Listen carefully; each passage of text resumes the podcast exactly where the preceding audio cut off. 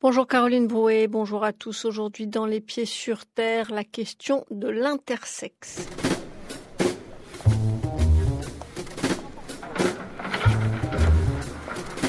Personne ne sait ce qui se passe aujourd'hui parce que personne ne veut qu'il se passe quelque chose. Les Pieds sur Terre, une émission proposée par Sonia Kronlund. Moi, j'ai toujours su que j'étais pas un garçon. Et je savais que j'étais pas une fille, j'avais des frères et sœurs. Mais dans la société des années 70, il n'y avait rien d'autre. Et, donc, je me croyais seul au monde et je me disais, bon, bah, puisqu'ils disent tous que je suis un garçon, on va faire avec. À l'école, on devait faire un spectacle de danse fille-garçon. je me rappelle de mon pote euh, il voulait trop pas danser avec moi parce que lui il savait, tu vois. C'est genre, euh, c'est instinctif, il savait. Il savait quoi? Bah, il savait que j'étais pas une fille. On était obligés de danser ensemble.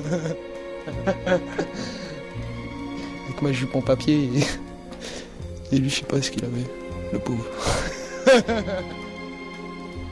oui, ça commençait vraiment à l'adolescence. Parce que les, les gamins font leur puberté, puis euh, ce qui est arrivé, c'est que j'ai eu une montée de lait et, ma mère m'a dit que c'était normal pour un garçon. Et je lui ai fait confiance. Mais bon, quand j'en ai parlé à mon meilleur copain, lui, il n'en avait pas. Puis il s'est bien moqué de moi. Ils ne sont ni garçons ni filles. En réalité, ils aimeraient pouvoir se considérer comme indéterminés ou choisir en tout cas librement le genre qui leur correspond le mieux. À terme, ils voudraient qu'on supprime les catégories de sexe ou de genre sur les certificats de naissance et les pièces d'identité, comme c'est le cas en Allemagne depuis le mois de novembre dernier. Ils ne sont pas non plus malades, bien au contraire, sauf au regard de la société et de certains médecins qui se sont acharnés à leur attribuer un genre en les opérant sans leur demander leur avis. Dire qu'ils sont hermaphrodites serait également une erreur ou un fantasme, puisque dans la mythologie grecque, l'enfant d'Hermès et d'Aphrodite possède des organes sexuels à la fois mâles et femelles, tous deux pleinement fonctionnels, ce qui n'est pas leur cas. On préférera donc les appeler intersexués ou juste par leur prénom en espérant qu'ils soient neutres. En fait, si on en croit les dernières avancées de la biologie, il est très difficile de définir scientifiquement ce qu'est le sexe.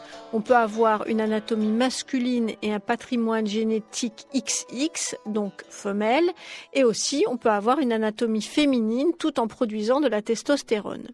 La définition de la masculinité ou de la féminité n'est donc pas à aller chercher dans l'anatomie, les gonades, les hormones ou les gènes, mais dans un ensemble de données. Il existerait donc en réalité une infinité de degrés d'intersexuation. Aujourd'hui, Vincent, président de l'Organisation internationale des intersexes, se rencontre donc pour la première fois ICRAM en quête de son identité et de son histoire médicale. Mais avant, on commence notre petite enquête dans l'intersexe avec Dany, qui vit dans une minuscule maison de pêcheurs sans eau courante ni électricité, au bord de la Méditerranée, jusqu'à 14h dans les pieds sur terre. Sur France Culture, un reportage d'Inès Léraud réalisé par Delphine Lemaire.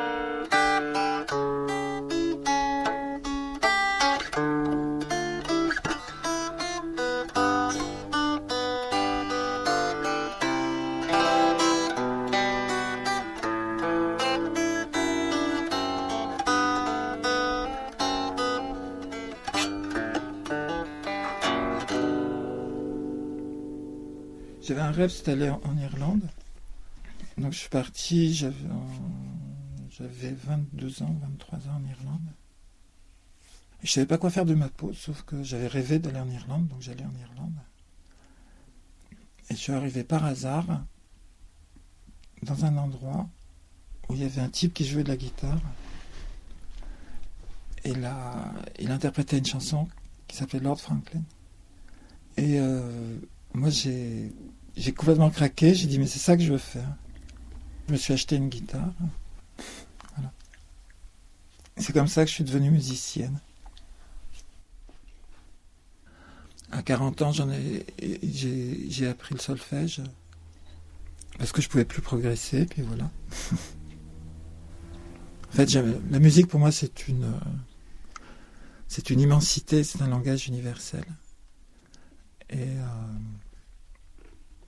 on peut rencontrer n'importe où, n'importe qui qui sait jouer, on, on pourra se parler et se comprendre. T'étais un cancre à, l'école? Totalement. Études désastreuses. Et j'ai passé mon bac à 50 ans. Et t'as quel âge maintenant? 56. Et tout ce que je sais maintenant, c'est dans les, livres que je les, ai appris, ou dans la vie, ou la vie. Quel est le livre qui t'a le plus marqué? Bah, Je suis tombé par hasard sur la métamorphose de Kafka quand j'avais 10 ans. Quelqu'un qui se réveille, qui se transforme en, en blatte, en cafard, petit à petit. Et c'est vrai que j'ai fait des rêves bizarres après. Tes rêves, ils portaient sur quoi après? Ben, Que j'étais un cafard qui devenait homme, ou femme, ou je sais pas, humain. L'inverse en fait, mais c'était tout aussi horrifiant. Parce que finalement, être un cafard, c'est pas mal. Comment t'as découvert finalement que t'étais hermaphrodite? J'ai fait ce qu'on appelle une vraie dépression. Et euh, j'habitais euh, dans un tipi en Ardèche, une toute petite maison. J'ai décidé que j'allais faire une introspection et trouver ce qui déconnait chez moi. Donc je suis allé voir un copain, je lui ai dit, j'ai un renard sur le terrain, tu me prêtes ton fusil? Il m'a dit oui. Et donc je suis rentré avec de la bouffe et puis j'ai dit, maintenant tu trouves ou c'est fini quoi. Et j'ai défoncé plein de portes euh, dans mon cerveau pour aller chercher dans tous les recoins possibles et imaginables ce qui pouvait bien merder. Et puis j'ai trouvé plein de trucs. J'ai fait une synthèse. Au moment où je faisais cette synthèse, il y a le, le ciel tout gris de mon âme. Il y a un petit coin du ciel qui, qui est devenu bleu avec de la lumière. J'ai dit, euh, ça c'est l'espoir. Je vais suivre cette voie, donc euh, je vais ramener son fusil en disant, euh, j'ai pas vu le renard. Le renard c'était moi. Et donc après, je suis allé, j'ai contacté des, des, médecins et tout. Le processus s'est enclenché et, et j'ai découvert le poteau rose. Mon mal-être venait de ce rôle qu'on me faisait jouer depuis le départ et, et qui ne me convenait absolument pas. Parce que tu as été élevé comme un petit garçon. Ouais. Et donc c'était c'était un peu l'horreur. Mais euh, oui, assigner quelqu'un à une vie qui lui correspond pas, c'est de la torture. Tu crois que tu aurais été élevée comme une petite fille, ça aurait été plus simple? Je sais pas. Je sais que disons, le rôle social féminin est plus confortable en ce qui me concerne parce que c'est plus facile d'être euh, une fille ratée qu'un garçon raté. Mais bon, c'est vrai que j'ai quand même passé 30 ans à, pointer le doigt vers le ciel en disant téléphone maison. Il y a des cases et on rentre pas dans les cases. Donc, euh, un peu, c'est une sortie de l'humanité, quelque part. L'intersexe? Oui. Mais dans notre monde actuel, la différence est une maladie. Mais qui peut soutenir ça? On dit Ah, vous êtes handicapé. Non, ça n'existe pas le handicap. Moi, je, je dis que le, handicap n'existe pas. Ce qui existe, c'est la différence. Quand on accepte la différence, là, il y a du respect. Je veux dire, nous, les intersexes, on a les mêmes combats que les, sourds avec un S majuscule. Alors que nous, on se bat contre la barbarie des mutilations médicales à la naissance, eux se battent contre le, les implants euh, à la naissance pour normaliser, sous prétexte du bien-être de l'enfant, à savoir si euh, il n'est pas comme tout le monde, il sera malheureux. Et en fait, c'est le même combat. Et en plus, maintenant, chaque fois qu'il y a quelque chose qui est décelé à l'échographie, euh, il y a avortement thérapeutique qui est conseillé. Donc en fait, on est en train de nous, interdire d'exister alors que on a quand même une sens je pense qu'on a une sensibilité différente euh, et qu'on a quelque chose à apporter à la société. Aujourd'hui, tu te considères plus comme femme ou comme intersexe Aujourd'hui, je me considère plus comme intersexe. Je dirais que je suis un intersexe féminin. Il suffirait d'un peu de place pour redonner un peu d'espace au sentiment de vous à moi. Mais en voyant ce qui se passe dans ce monde qui me glace, comment ne pas perdre la foi La vie nous traîne, la vie nous entraîne. Heureusement qu'il y a ces notes qui nous charment, qui nous choquent, qui donnent un peu d'espace aux liens qui nous attachent. Il suffirait d'un peu de brise pour balayer cette chose grise que l'on nomme l'indifférence ressemble tant à la bêtise que nous portons comme une chemise. Le charme, c'est la différence. Ça va? Ça va. T'es beau Vas-y Je suis super content de te, de te voir. Quoi. Ce qu'on s'est dit au téléphone m'a énormément touché. Quoi. Alors c'est, c'est vraiment une histoire euh, tellement incroyable et tellement violente. Je crois que c'était la dernière fois qu'on s'est eu au téléphone, j'ai écourté quoi, parce que je, bon, j'étais en train de pleurer au téléphone et euh, c'était plus tenable. Quoi. Merci. Avec toi. ou voilà. le, le problème, c'est que j'arrivais pas à pleurer à ce moment-là. Tu sais, je t'avais parlé de. Hein, J'arrive plus à pleurer. Est-ce que je suis devenu un monstre ou. Après, j'ai réussi à pleurer. Pour moi, c'est toujours très important de rencontrer d'autres intersexes. Il y a ce, ce vécu particulier qu'on a besoin de, de partager. Moi, je suis travailleur social de formation. hein. Les, premières fois, je, laisse la personne se dire, elle, me- demande à me voir, euh, et voilà, je suis là à son service. Donc, euh, je demande vraiment rien, et des, fois, il faut plusieurs entretiens pour que la, personne co- commence. C'est quand même super violent de raconter son histoire. euh, en même temps que tout le monde dénie cette propre histoire. Donc euh, le processus, c'est un peu... euh, les, pe- les personnes pensent, et moi j'ai eu ça pendant longtemps, est-ce que je suis pas fou?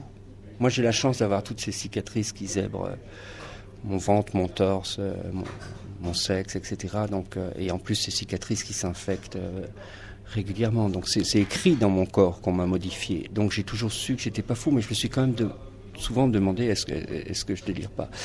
Et en, en général, c'est ça. C'est euh, su- surtout ceux qui ont été transformés en filles. Les cicatrices, elles sont à l'intérieur. Et donc, il n'y a pas de trace du forfait, euh, de la forfaiture médicale. Et du coup, c'est très dur pour la personne de se dévoiler parce qu'elle-même, elle a besoin de preuves. Toi, Ikram, on t'a dit que t'étais une petite fille. Oui, j'ai été élevé comme une fille, ouais. Pour moi, j'étais pas une femme. Quand j'étais petit, je me travestissais, ouais. Moi, j'adore les corps intersexes. Alors, vraiment, on a tous des tronches d'enfer, quoi. Quand je suis, je suis arrivé euh, à Lyon, je suis arrivé euh, dans le milieu trans. Ah, t'as un facing, un pacing. Un Pas- passing, ouais. Pardon. Un passing, c'est quand, quand un trans passe bien pour le sexe qu'il a choisi. Quoi, tu prends pas d'hormones, quoi? Ouais, grave. Et voilà. Je pense que c'est pas, pas par hasard que Ikram est passé euh, comme ça au travers de la, traverser la communauté trans. euh. Avant que les trans arrivent, nos organes génitaux étaient nécessairement horribles. Et on pouvait très difficilement se faire une image positive de nos corps. Grâce à la visibilité trans et à, l'érotisation de- de, ces sexes et de ces corps hybrides, euh, c'est-à-dire avoir euh, un gros clitoris avec un vagin et être fier d'avoir ça et de l'utiliser et que c'est un objet de plaisir, c'est un objet érotique. On peut s'aimer. Alors moi je me suis aimé avant, mais pour la, enfin moi je suis une exception. Il y a très très peu d'inter qui, aiment leur corps tel qu'il est. Je n'ai jamais réussi à m'expliquer pourquoi j'ai toujours aimé mon corps. Parce que moi j'ai été mutilé très tard, hein, à partir de 7 ans. Et donc je connais mon corps d'origine. Bon, quand, quand un enfant de 7 ans, tu dis pas j'aime mon corps, mais moi il ne posait pas de problème. Voilà, ce qui me posait problème, c'était le regard d'autrui, et puis c'était la, médicalisation permanente, et euh, pas pouvoir aller à l'école. Euh, je passais ma vie à l'hôpital ou en convalescence. Ça, oui, sans comprendre pourquoi d'ailleurs. Moi, j'ai jamais compris les, les, canons de la beauté, quoi. Euh, ce qui m'attire chez les gens, c'est la myopie. Je suis toujours attiré par des myopes, donc je serais myope sexuel, quoi. J'aime les regards de myopes, tu vois. J'ai toujours l'impression qu'ils me, me regardent avec amour, en fait, et qu'ils s'approchent pour te voir, quoi. Et euh, moi, mon, compagnon est trans, mais euh, il est petit, chauve, gros, poilu et myope. Donc pour les gens, c'est pas un beau mec, quoi. Et, moi, j'adore ce corps, quoi. Votre compagnon est homme trans. Ouais. Donc homme trans, c'est une, femme qui s'est transformée en homme. Bah, c'est quelqu'un qui est né avec un, corps femelle et qui a une identité homme. Ouais,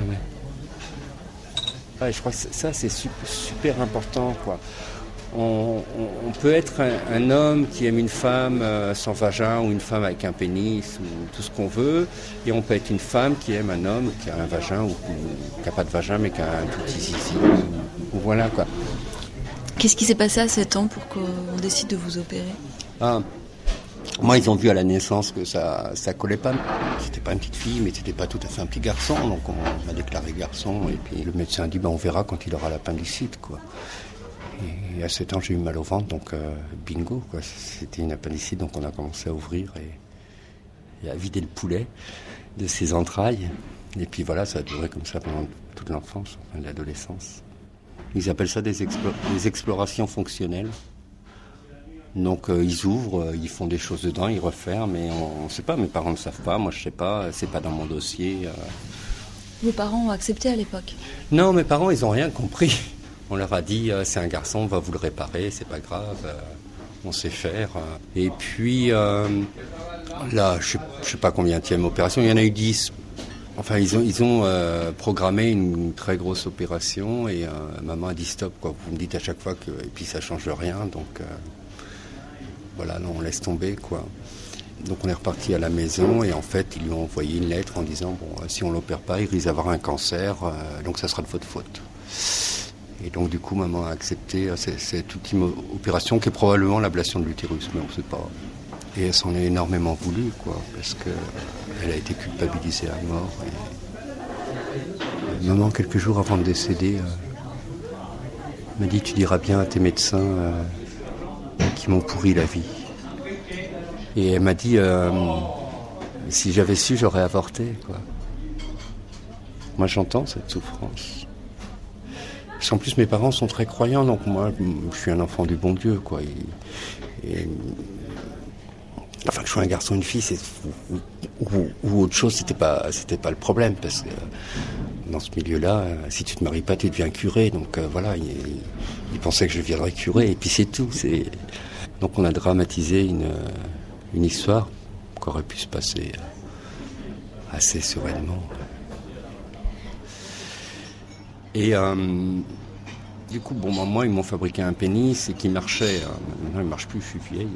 Euh, il marche plus, mais qui marchait à l'époque. Donc moi, j'avais des, des rapports tout à fait hétérosexuels avec ma, ma compagne. Et si on m'avait partiré l'utérus, j'aurais pu porter mon enfant et bah, il serait né par césarienne puisque j'ai pas de cavité vaginale. Mais voilà, donc tout ce qu'on peut imaginer existe et tout ce qui existe est, est vivable sereinement.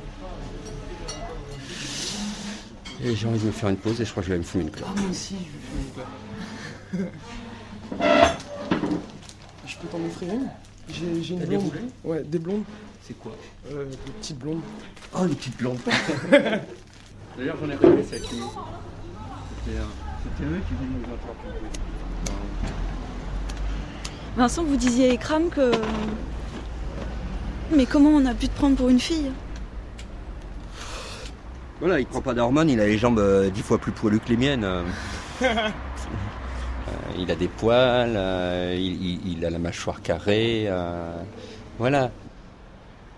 On entre Ça veut dire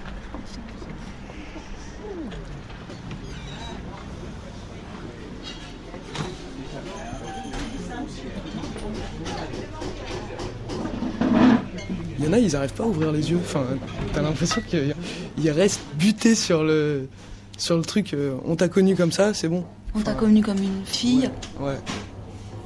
Je sais qu'il y a certaines personnes, ils pourraient me voir avec une barbe. Pour eux, ça serait pas possible. Tu sais, les schémas, euh, les schémas conventionnels et tout qu'on peut donner en, en sciences de la vie et de la terre. Voilà un vagin, voilà un pénis. Tu sais, genre un système euh, de reproduction euh, humain. ça correspondait pas. Physiquement, tu correspondais à aucun des deux. Ouais, c'est ça. Et tes sœurs, ta mère te disent Mais non, euh, t'es t'es une fille, y a pas de souci. Enfin, non, aujourd'hui, non, elle, me- elle me genre pas. hein. Elle me respecte beaucoup, ma mère. Mais elle a peur juste de la méchanceté des gens autour. hein. Elle te dit il ou elle? Elle me dit rien et ça me va très très bien. Elle me dit mon bébé et ça me va très très bien. C'est clair. Il y a des éléments physiologiques qui disent qu'il est intersexe. Il y a des éléments physiologiques très très clairs euh, qui disent qu'il n'est pas né pleinement femelle. Bah moi, en fait, euh, ouais, je voudrais euh, savoir et, euh, et faire mon petit parcours, quoi, je veux dire. Qu'on arrête de se foutre de ma gueule. Qu'on arrête de me prendre pour un fou. Il nous faut absolument des éléments médicaux qui disent que dans ton corps, il y a quelque chose qui n'est pas pleinement femelle. Par exemple, il est quoi 46XX. Dans ton corps, donc les chromosomes, c'est mort, tu es une femme, et si on va sur les chromosomes, tu seras une femme, et point barre. Pour le coup, là, je te pose une question intime. Est-ce que tu as eu tes règles, et est-ce que tu as tes règles régulièrement, et euh, J'ai eu mes règles, j'ai eu une aménorrhée aussi. Comme toutes les femmes, ou elles sont euh, beaucoup plus irrégulières, beaucoup moins importantes C'est c'est le bordel. Excuse-moi, mais euh, je pourrais te parler de mes organes génitaux si tu veux, mais je crois que euh, ta- ta cavité vaginale, elle est, tu peux rentrer un doigt, tu peux rentrer un pénis. À 27 ans, j'ai eu ma première consultation de gynéco. Bah, elle m'a violé en fait. Sans me regarder, elle a fait comme ça. Et en fait, j'ai crié de toutes mes forces. Ouais, ouais, ouais. Ah, mais vraiment, elle a fait ça rapidement. Elle est partie direct dans son bureau. euh, et là, toute la journée, j'étais mal. On a deux éléments probants qui prouvent une forme d'intersexuation. On a une personne qui a une petite cavité vaginale et un corps typiquement masculin. T'as t'as pas du tout de poitrine ou t'as une petite poitrine Voilà, non. Et on a une suspicion très très forte de réduction clitoridienne dans la petite enfance. Voilà, pour moi c'est évident, il y a eu au minimum réduction clitoridienne. Il n'y a pas eu fabrication d'un vagin. Et très probablement parce que tu es jeune qui pensait dilater le vagin pendant l'enfance et la puberté et que maman ne l'a pas fait, n'a pas été en capacité de le faire. Aussi. Ouais, en fait, euh, Donc du coup, tu pas trop mutilé. Ce qui, ce qui te console absolument pas parce que, quand- quand- à mon avis, en termes de sensibilité, ça doit être compliqué. Mais euh, voilà.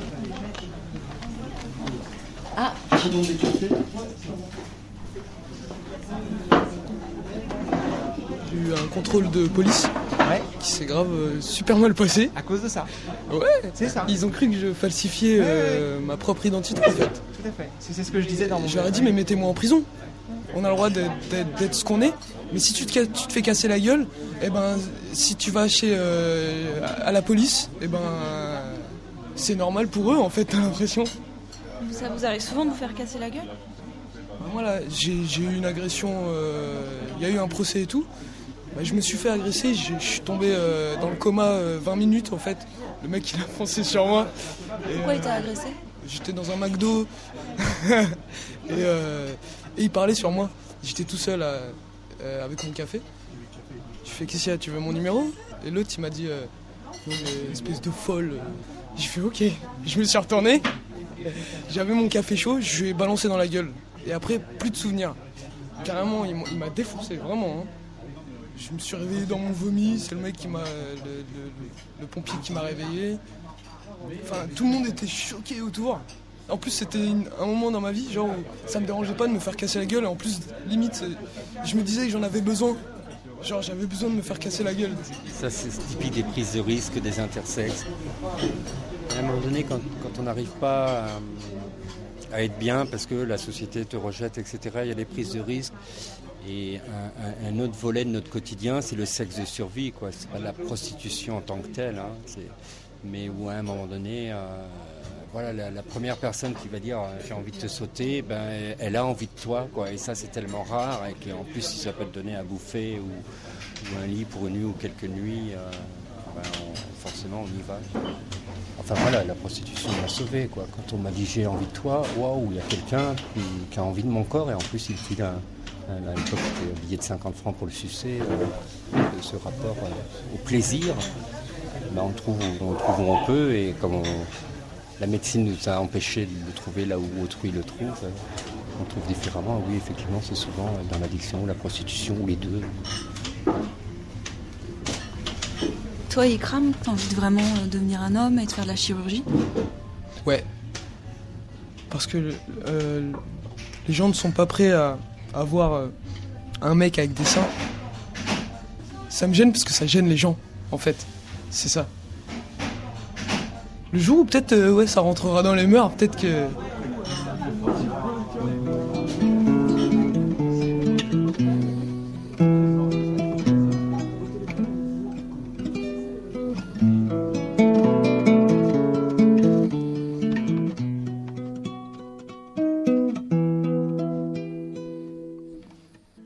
Si parfois mes mots vous choquent, c'est que trop souvent je me moque de notre manque de sentiments. Choses qui me bloquent, me catastrophent, m'interloquent et m'exaspèrent en même temps. La vie nous traîne, la vie nous entraîne. Aujourd'hui encore, c'était Les Pieds sur Terre et la question de l'intersexe au mixage Stéphane Touvenin. Merci à Dany, à Ikram, à Vincent Guillot et au juriste Benjamin Moron-Puech. Vos réactions, vos suggestions, vos idées, vos commentaires, vos témoignages.